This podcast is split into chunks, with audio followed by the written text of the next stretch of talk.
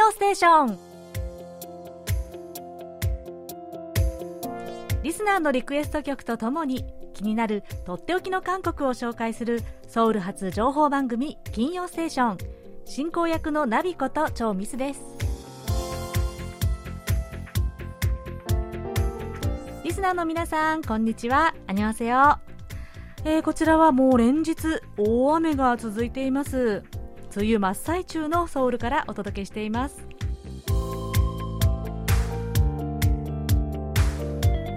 えー、もう今日から7月ですがなんと日本はもう早くも梅雨が明けてしまったというね話を聞きましたがそうなんですね。なんか今年は過去最も早い梅雨明けだそうですね。えー、もう連日、ニュースを見ていてもそうですし、日本に住んでいる友達の SNS の書き込みを見ているとね、もう毎日暑いという声が、悲鳴が聞こえてくるような感じなんですね。いやー、こんなに早い時期からもう猛暑っていうとね、この先がちょっと思いやられますね。皆さん、くれぐれも熱中症に気をつけて、暑さ対策しっかりしてくださいね。で一方、こちら韓国はやっと先週ぐらいかな、えー、本格的な梅雨に入ったんですよ。えー、で今年の梅雨は雨多めですね、えー、連日雨続き。もうじとじとしてます。本当に湿気が多い。でそういえば以前にですねリスナーのお便りモンスターおたもんさんからこんなお便りをいただいてまして室内干し、まあ、洗濯を室内干しにすると菌が繁殖して洗濯したてのシャツが匂ったりして嫌な季節ですよね。韓国では皆さん洗濯物はどうされてるんですか？とのお便りをいただいたんですね、えー、韓国では、まあ、普通大体マンション、まあ、アパートって読みますけどマンション暮らしだと大抵なんていうのかなサンルームといいますか室内のベランダという空間がほとんどあるんですよ。なので晴れてても雨でも大体洗濯物はそこに干してますね。で天気にかかわらず干せるのはいいんですがでもやっぱり梅雨だとこうすっきり乾かなくってちょっと匂ったりもして困りものなんですよ。ね。まあそんなじとっとした暑さを吹き飛ばすとっておきのサマーソング第1弾ということでえー、大阪府の谷口正さんそして広岡敦さんがリクエストしてくださったこちらの曲をお送りしながら今週の金曜ステーションスタートです。最後までお楽しみください。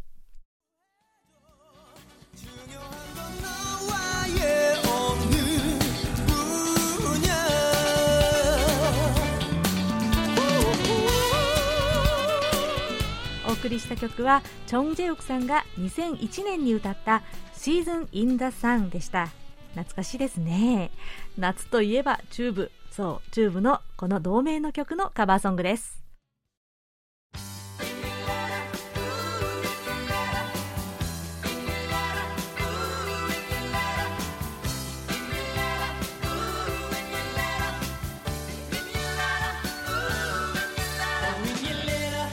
それではリスナーの皆さんから届いたお便りをご紹介します。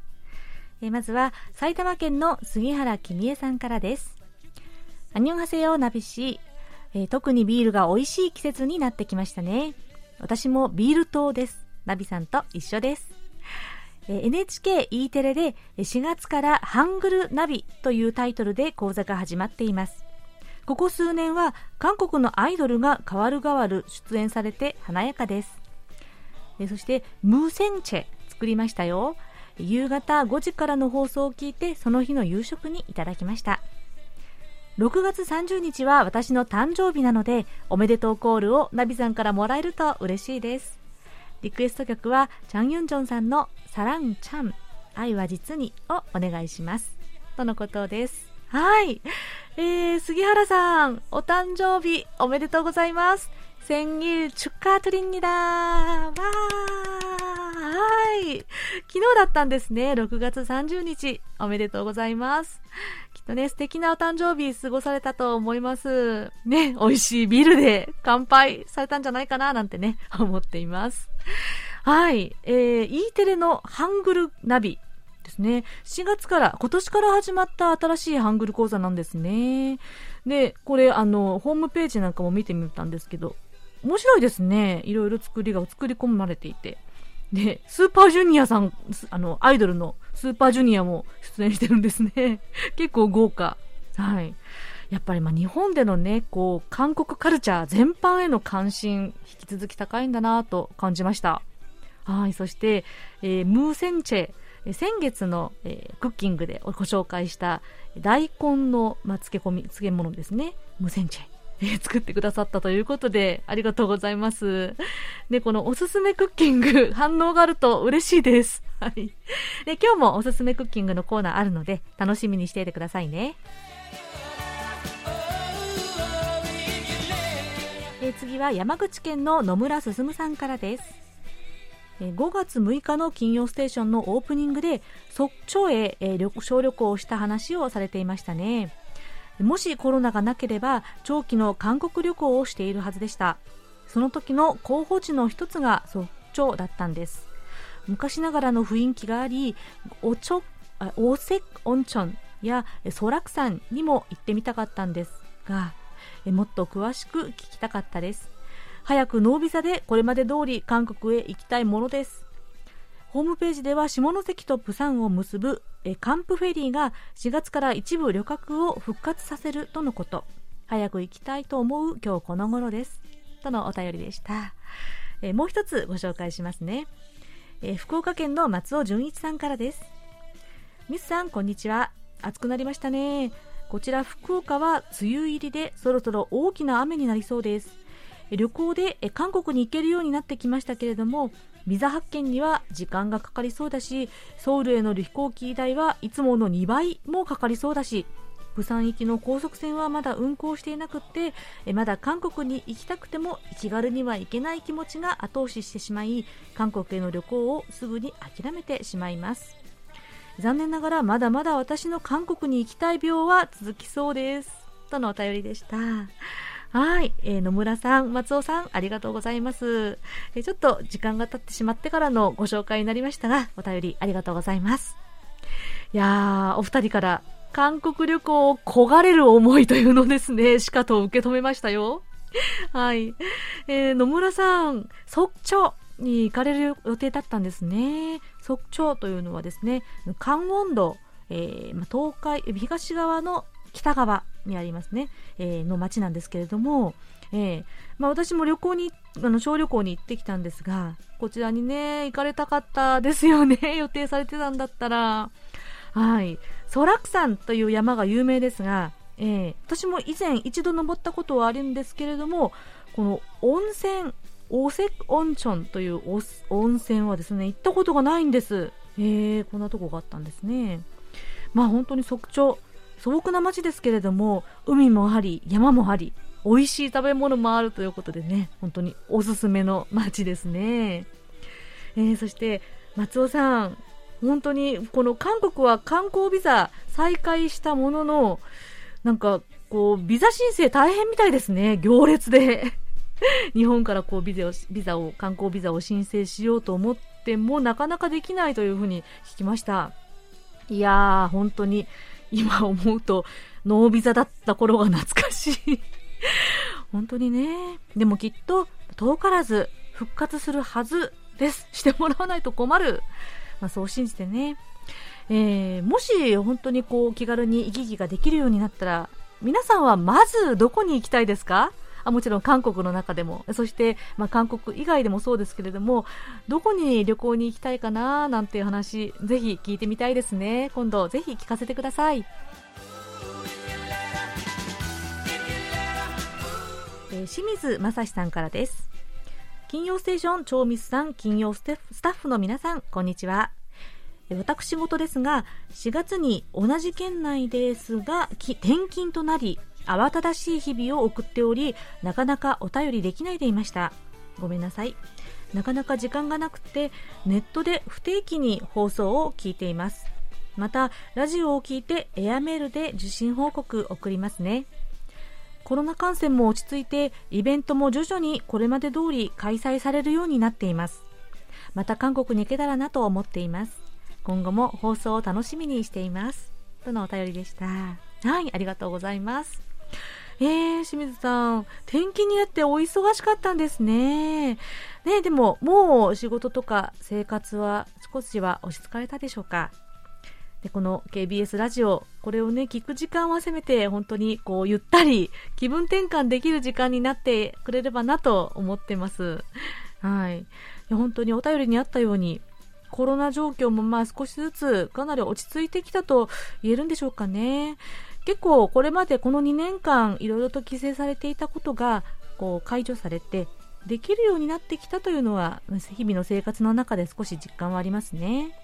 うん、特にこの夏、夏休みに向けて、こうコロナ明け初イベントなんていうのもね、結構あるんですよね、この時期になってくると。ねえ。まあ、これでまた人がすごく集まってしまうのがちょっと心配ではあるんですけれどもね、どうなんでしょうね。はい。でもまあ、こうやってね、日常一つ一つ、なんというか、ありがたいなと思いながら、日々を送っていきましょうね。はい、えー、清水さんまたこれからもお便りお待ちしてます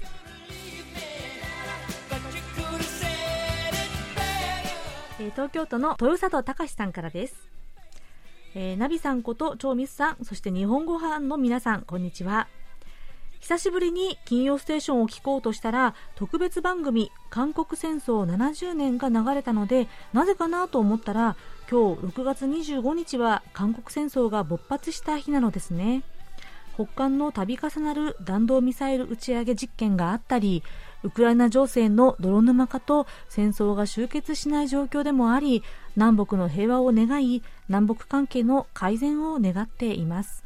とのお便りでした。はい、えー、豊里さんありがとうございます。えー、そうですね。えー、そうなんです。毎月最終週の金曜日はですね、金曜ステーションお休みをしておりまして、特別番組の再放送をお送りしてるんです。で、えー、先月はちょうど韓国戦争勃発の前日ということで、70年記念番組が再放送されました。で、この6月25日、開戦ということで、韓国では韓国戦争を遊戯王625ユイオで遊戯王戦争とも呼んでいますね。今年で開戦72年目になりますが、まだ終わっていない戦争、停戦状態なんですよね。本当に、まあでもこれが終戦と平和体制に向けて、今、情勢はね、かなりますます厳しくなっているような気もしますね。うん。でも本当に、豊里さんがおっしゃったように、早くこの韓半島がね、平和な状況になって、えー、この関係が改善されること、私もいつも願ってやみません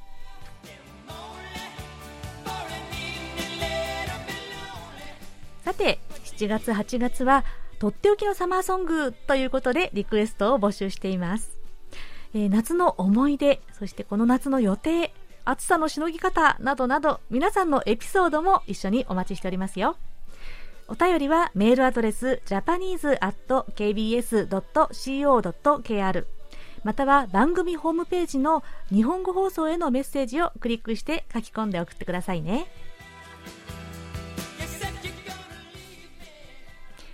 それではこちらのコーナー行きましょう空耳ハングル韓国語のフレーズや歌の歌詞が日本語に聞こえる空耳ハングル空耳ミュージックのコーナーですえ今日は福岡県のラジオネーム R05 さんからのご投稿です。えナビさん、こんにちは。5月23日月曜日の限界灘に立つ虹の放送でオンエアされていた曲のシン・スボンさんの100万本のバラ。この曲を聴いていたら夏の近づく時期ではありますが、秋虫、秋虫と何度か聞こえる部分がありました。というご投稿です。はい。R05 さん、いつもありがとうございます。秋虫、秋虫。かわいいですね。どんな風に聞こえるんでしょうかね。はい。では早速聞いてみましょう。秋虫、秋虫。秋虫、はい。切ない声で、秋虫、秋虫って言ってますね。はい。この曲、100万本のバラ。もう皆さんね、ご存知の方多いですよね。有名な曲です。えー、この曲、元はロシアの歌と知ってる方も多いかもしれませんが、実は原曲はラトビアの歌謡曲なんですって。はい。えー、世界中でリメイクされていますよね。日本語版では何といっても加藤登紀子さんの歌った100万本のバラ、こちらが有名ですよね。で、韓国ではシン・スボンさんがロシア語の曲に基づいて自分で作詞して歌ったとのことなんですね。曲名は100万本のバラです。なので歌詞は実は日本語で聞き慣れている内容とはちょっと違うようなんですね。さて、このじゃあ、秋虫、なんで出てくるのかということなんですが、この秋虫、秋虫の部分はですね、秋もぷし、秋んおぷしと言っています。で、意味は、惜しみなく。秋だというのは惜しむ。それがおぷしなので、惜しみなくという言葉なんですね。えで、ここ、秋もぷし사랑을주기만할 때、 惜しみなく愛を与えるとき。 えー、ここ前のフレーズはですね、身をはぬん、ミをはぬん、ミをはぬん、マウモプシという、えー、切ないところがあるんですけれども、えー、こことつなげて、憎しみを持たず、惜しみなく愛を与える時という、もうなんともね、素敵な歌詞なんですよ。はい。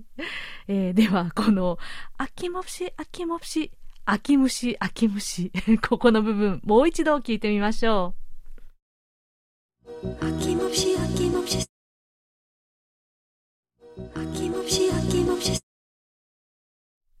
はいはい秋虫秋虫のこの寂しげな音が 聞こえてきそうなフレーズですね。はい韓国語の、えー、100万本のバラえー、シムスボンさんの曲ですがとっても素敵な曲なのでぜひ聞いたことがない方は聞いてみてはいかがでしょうか？ということで、え今日は福岡県のラジオネーム R05 さんからのご投稿で、シンスボンさんの歌う、ペンマンソンギチャンミ、100万本のバラから、アッキンモプシ、アッキンモプシという部分が、秋虫、秋虫に聞こえるという空耳ミュージックでした。はい。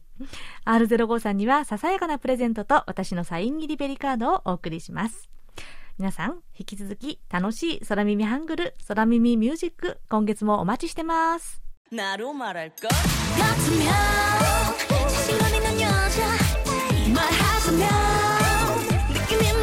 お送りした曲は、ママムが2017年にリリースした曲、なるまらイこかっミみン、Yes, I am でした。こちらは先ほどお便りをご紹介した松尾純一さんからとっておきのサマーソングをリクエストします。この曲を聴いて韓国に行きたい気持ちをスカッと解消したいです。とリクエストをいただきました。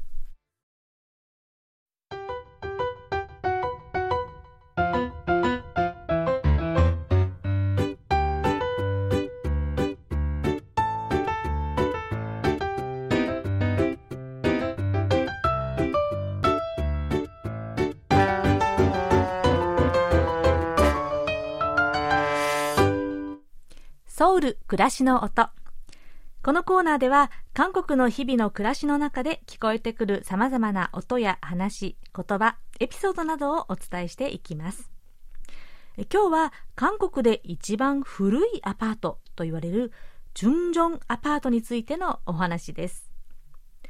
ソウル駅の西側5号線のチュンジョン路駅を出てすぐの大通り沿いに5階建てのチュンジョンアパートがあります。これとても目を引くのは全体が緑色に塗られた外壁とすごく年季の入った外観なんです。このアパートなんと日本の植民地時代の1937年に建てられたので今年で築85年となるおじいちゃん建物なんですね。今でもちゃんとアパートとして住民の方々が住んでいます。建てられた当時は先進的な鉄筋コンクリートで建築者の豊田種夫さんの名前からトヨタアパートまたは韓国語読みでプンジョンアパートと呼ばれていました。建設当初はアパートとして建てられたんですがホテルなどに業種が変わった時期もたびたびあったそうです。このチュンジョンアパートは韓国の近現代史の生き証人とも言えます。時は1950年。韓国戦争勃発当時この地域は激戦区でした。当時ソウルを占領した北韓の人民軍がこのアパートの地下を占拠していたという説もあります。その頃を物語るある重要な写真があるんです。1950年9月頃ソウルの大通りで米軍が北韓の兵士を攻撃している姿が写った一枚の写真。その背景に当時のチュンロンアパートがしっかり写っているんです。米軍は9月28日のソウル奪還後このアパートをトレイマーホテルと改名して国連軍の施設として使用していました。停戦後の1961年にこの建物をめぐる奇抜な事件というのが起こったんです。韓国戦争で息子6人を戦場に送り出しそしてその息子全員が戦死して亡くなってしまったという男性が現れました。韓国政府はこの男性キム・ビョンジョ氏を祖国に貢献した父と称えてトレーマーホテルとなっていたこの建物をなんと譲渡したんです。キム・ビョンジョ氏はここをコリア観光ホテルと改名して運営を始めます。ところがこの息子たち戦死した6人の息子というのは真っ赤な嘘だったんです。そのことが判明してからキム・ビョンジョは逮捕されるんです。期待の詐欺事件としてセンセーショナルなニュースとして残っています。その後1970年代にはユリムアパートという名前で本来のアパートの形態に戻ります。現在のチュンジョンアパートという名前になるのは1980年代から。その頃道路の拡張のためアパートの前面がバッサリと切られてしまって規模がやや小さくなりますがその頃から現在までほとんど形が変わっていません。このアパート作りがとっても変わっていて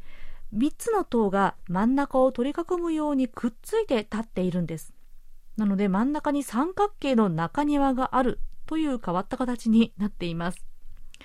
この風変わりな形からかこのチュンジョンアパート実はネットフリックスのドラマスイートホームの舞台になっています。このドラマ見た方いらっしゃるでしょうか？これゾンビもののというか怪物もののホラーでかなり怖いんですが、えー、とてもヒットしましたね。もちろん実際の建物はそこまでおどろおどろしくはないんですが確かに設定としてはぴったりなロケーションだったかもしれません。そんなチュンジョンアパートですが先月ついに建物の取り壊しが決まってしまいました。6月15日にソウル市はこの地域の整備計画を決定してチュンジョンアパートは撤去することになりました。実はこれまでこのチュンジョンアパートを保存しようという声もあって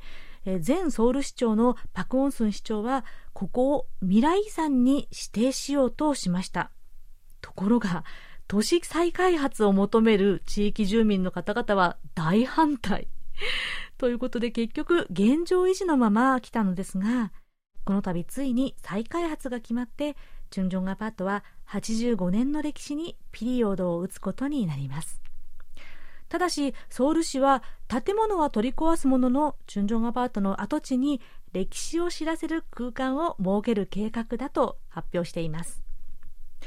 えそこで私先日このチュンジョンアパートに実際に行ってみましたいや、写真で見た通り、本当に目立つ緑色、そして思った以上に年季の入った古びた様相でした。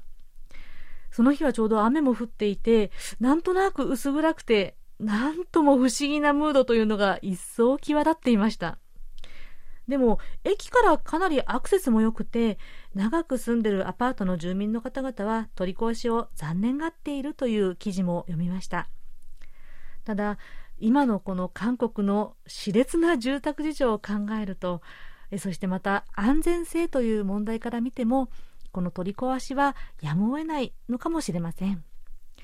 歴史ある建物がまた一つ消えるというのは惜しい気もしますがソウル市の計画通り歴史の残る展示物が建てられることを期待してみますということで今日は韓国で一番古いアパートチュンジョンアパートについてのお話でした。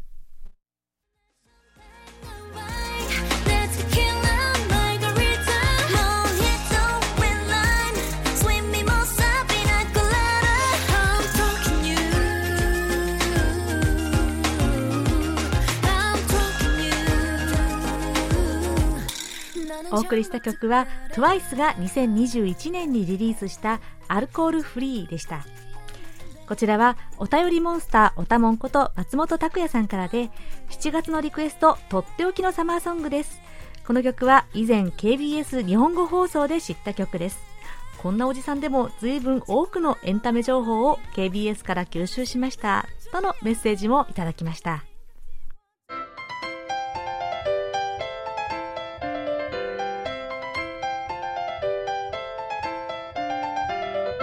とっておき韓国ノート。今さら聞けない韓国入門。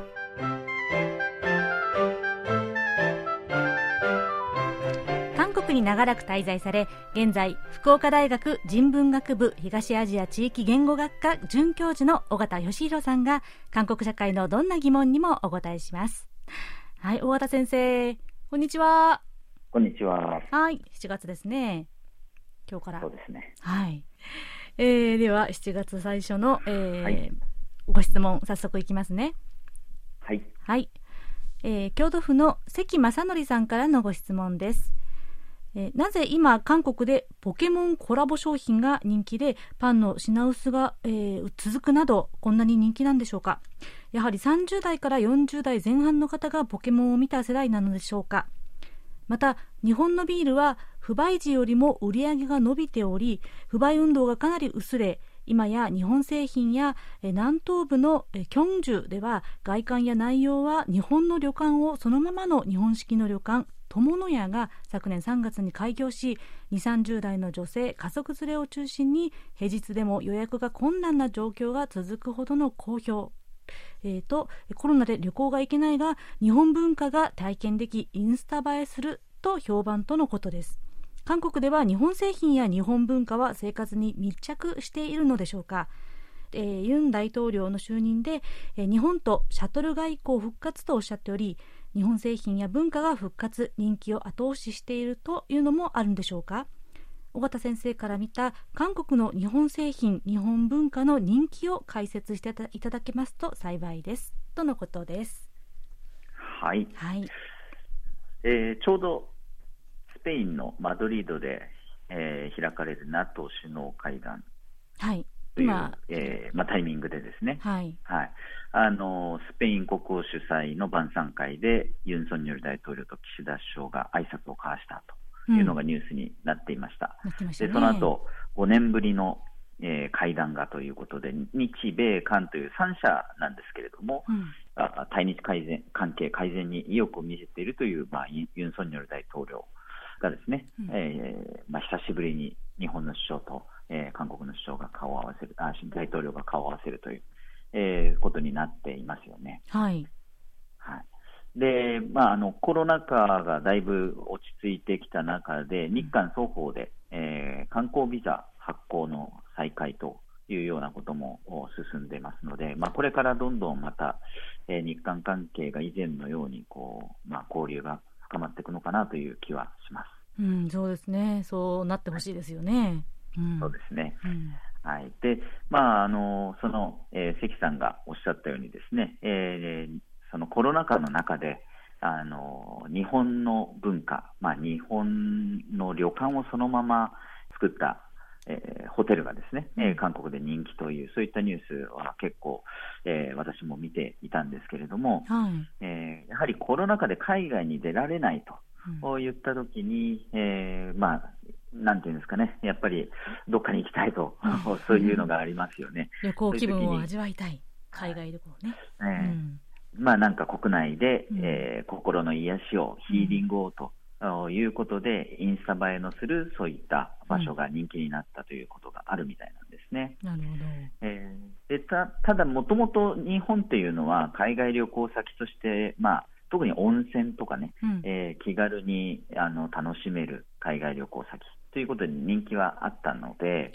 まあ、それがコロナ禍で、えー、韓国で、えーまあ、逆に、えー、注目されているということなのかなと思うんですが、うん、ちょうどその関さんのおっしゃってた友の屋という、えーまあ、日本の伝統旅館をですね模した、えー、ホテルなんですけども、うん、これ2019年に始まった開業したようで、うん、えー、キョンサン南道のコジェ道とか、えー、キョンジュそれからチュンチョン南道のデチョンという、えー、ところにですね、えー、それぞれこうホテルが建てられたようです。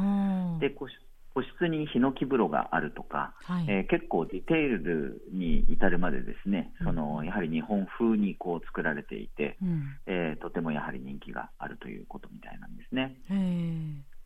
でこのホテル以外にもですね、うん、えー、2021年になりますけれども、トンルチョンというところですね、ソウル市内から1時間半ぐらい行ったところですかね、はいはい、えー、そこにですね虹森スタジオというところがありまして、うん、えー、日本の街並みを再現しているテーマパークのような、うん、施設になるんですけれども、うん、まあ、ここもともとドラマの撮影セットのような形で使われていたものを生かして、えー、日本の街並み、日本の風景をですね再現しているんですけれども、あの私は行ったことはないんですけれども、映像で見る限り、うん、えー、まあ、かなりですね、こだわって、えー、街並みを作っているなという感じがしました。で日本のラーメンとか、ああるいは駄菓子屋さんとかですね、えー、もう日本の人でも、まあ、なかなか最近見られないようなものまで、えー、揃っていたり、枯山水なんかがこう作られていたり、えー、神社とか、鳥居とか、えー、というものがですねそこここにこう設置されていたりですね、うんうん、あのまあ、ある施設には日本の本なんかが集められていて、うん、えー、まあ、その中には、えー、いわゆる成人雑誌とか成人ビデオというようなね、えー、18金のようなそういうものもですね こう置かれているという。リアルですね、えー、まあはい、リアルさを演出しているというか、えー、そういうことも、えー、あります。で、はい、あの着物のレンタルなんかもしているので、皆さん訪れると着物を、こう着てですね、うん、えー、やはりインスタ映えということで、その、えー、いろんな場所で写真を撮ったりとか、えー、ということをするようなんですね。で日本の温泉旅館のような施設もあったりということで、えー、えー、本当にそこに行けば日本のあらゆるこう雰囲気を楽しめるということのようなんです。で入場料が2万ウォン、まあ、2000円ぐらい。えー、ということで、なかなかしますね。で、うん、えー、なかなかしますし、うん、その結構郊外なので、うん、あのまあ、しっかりと時間を取っていかないといけないようなところなんですが、うん、えー、まあ、結構賑わってるようなんですね。で、まあ、あの成人雑誌なんかが置いてあるからなのかわからないんですが、19歳未満の入場はできないとか、えー、えー、ということ そうなんですか。まああのはい、だから若者とかカップルとかそういう人たちが結構行ってるのかなという家族連れというよりもですね、うん、えー、そういう感じがしました。はい、なるほど。で、まあ、韓国における日本に対するまあ認識というか人気ということで言いますと、うん、まあ、あの新しい大統領が日本との関係改善を、まあ、意欲見せているというのは、直接それほど関係ないのかなという気がします。まあそうですね。うん、えー、まああのそもそもあの日本ではなんかね韓国は反日という言葉が一人一人歩きをして、うん、えー、そういうふうに思われているところありますけれども、うんうん、日本の文化、日本のまあいろいろなものはですね、うん、やはりもう韓国社会の中で日常と化しているように、えー、思います。えー、で先ほど言ってたポケモンなんかもですね、うん、あの世代に関係なくですね、うん、まあ、私の子供もそうでしたけど韓国で普通にポポケモンは大好きでみんなでポケモンの歌を歌ったりなんかっていうことですね、うんえー、子供たちもしていると、こういうことで、まあ、普通にこう日本のものだと分かっていても、えー、楽しんでいるというところがあります。で一方でその、まあえー先ほど言った虹森スタジオなんかでですね、うん、えー、神社とか鳥居とかっていうことが、ものが、えー、その、えー、そこここにあって、日本風であると言って皆さんこう受け入れてる、えー、ことから考えてもですね、結構その、えーまあ、そもそも植民地期の歴史をよく知っている人は、やはり神社とか鳥居っていうのはですね、うん、あの韓国をまあ、支配して韓国の文化を奪うというようなものの象徴でもあったので、うん、えー、ネガティブに捉える人も一定程度はいるはずなんですけれども、うん、最近のやっぱり若い世代っていうのは歴史離れなんかもですね言われていて、うん、そういった過去とのもの、えーまあ、記憶とかっていうことがだいぶ薄れてきていたり、あるいはまあ文化と政治は別という考え方でね楽しむものは楽しむ、いいものはいいというふうにこう考える人たちがだいぶこう増えてるなという感じがします。でじゃあ、まあ、この間の、えー、日本製品の不買運動なんかどうなのかということはあると思うんですけども、あの時はですね、さすがに日本政府の対応が、うん、まあ、理不尽であったと。うん、おまあなんていうんですかね、けえー、歴史の問題をですね経済の問題にこう、えー、すり替えてこう、うん、対応すると、まあ、日本政府はそれを認めないわけですけども、うん、えー、報復としか見えないような対応、えー、これにやはり、えー、韓国社会もですね、えー、抗議の意思をきちっと示さなきゃいけないと。いう、まあ、感情的な反応というよりはですね、むしろ、えー、まあ、それをきちっとやっとかなきゃいけないという規範的なこう行動として、え不買運動なんかがいつもより盛り上がったというところはあるのかなと思うんですね。えですから、やっぱり日本の報道ではなかなかこうね、えー、日本に対する嫌悪のえー、象徴のように見られたりやはり反日だと言われたりしますけれども、うん、やはりこっちにいるとですねそれをこう単純に反日の行動というふうに、うん、えー、あこっちじゃないですね。私はこっちにいないんですけども 韓国にいた時は、えー、えー、そういうふうに、まあ、反日と簡単には言えない、えー、様相がやっぱりありました。はいまあ、ノージャパンじゃなくて、ノー安倍だというようなね、うん、えー、ことも言われたりしましたけれども、うんうん、まあ、その後、えー、日本の安倍首相が辞任をした、あまあ、そういった流れの中で、まあ、なんとなく、えー、そういった不買運動の熱も冷めていく、こう沈静化していくというような感じがあったので、うん、やっぱりに対する怒りというよりも、当時のまあ日本政府の対応に対する、えー、抗議の、えー、態度というような見方の方がより正確なのかなという気がしますね。うんなるほど。えー、今日は京都府の関正則さんからのご質問で日本製品や日本文化に対しての、えー、まあ、考え方についてお話をいただきました。ありがとうございました、はい、ありがとうございました。はい。それでは、えー、来週はいかがでしょうか？引き続き、え今さら聞けない韓国入門ということで韓国のえー、見栄とか虚栄心、えー、っていうことについてちょっとご質問いただいてますので、おえー、お答えしたいと思います。なかなか、これはまた文化的なことですかね。はい、わ、はい、かりました。楽しみにしています。はい、ということで、とっておき韓国ノート、今更聞けない韓国入門宛てに皆さんどうぞお気軽にご質問をお寄せください。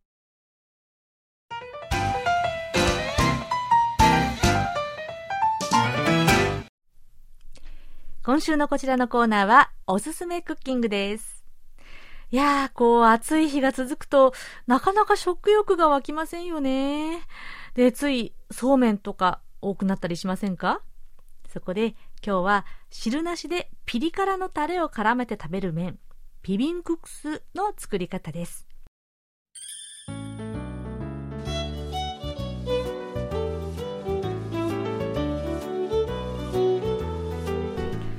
スというのは韓国でよく食べる細い麺のことです。今回はそうめんを使ったビビンクックスのレシピをご紹介します。まずは材料です。そうめん 100g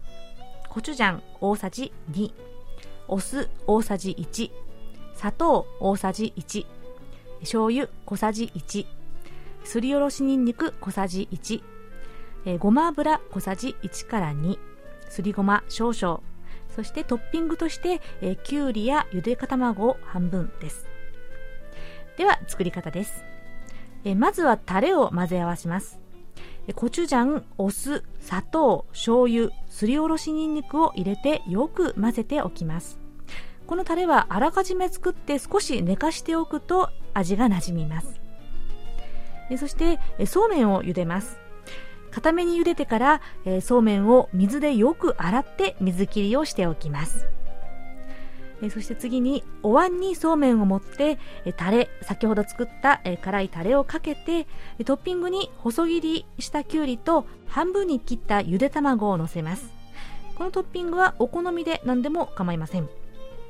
最後にごま油とすりごまを振りかけて出来上がりです。このピビンクックスのピビンというのは混ぜるという意味。なので食べるときに豪快に混ぜてくださいね。タレと麺をしっかり混ぜ合わせればますます美味しくなります。こちらタレの分量さえ合わせれば混ぜてできるのでとっても簡単です。えもっと辛い味が好きという方はえ粉唐辛子えコチュカルを少々混ぜてもいいですね。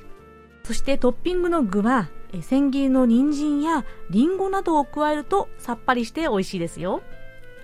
冷たいそうめんに飽きたらこのピリ辛の混ぜ麺ビビンクックスを食べてパワーをつけて暑さを乗り切ってくださいね。ということで今日はそうめんのアレンジとしてピビンクックスをご紹介しました。ではそろそろお別れの時間です。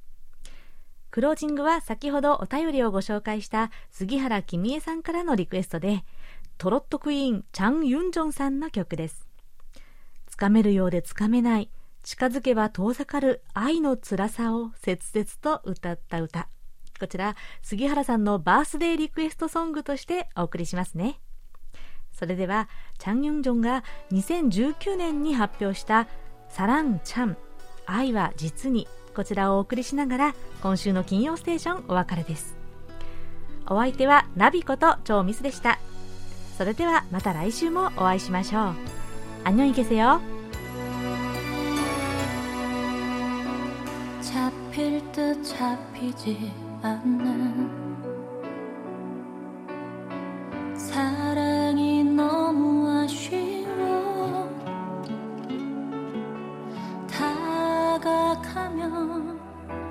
더 멀어지는 사랑 참임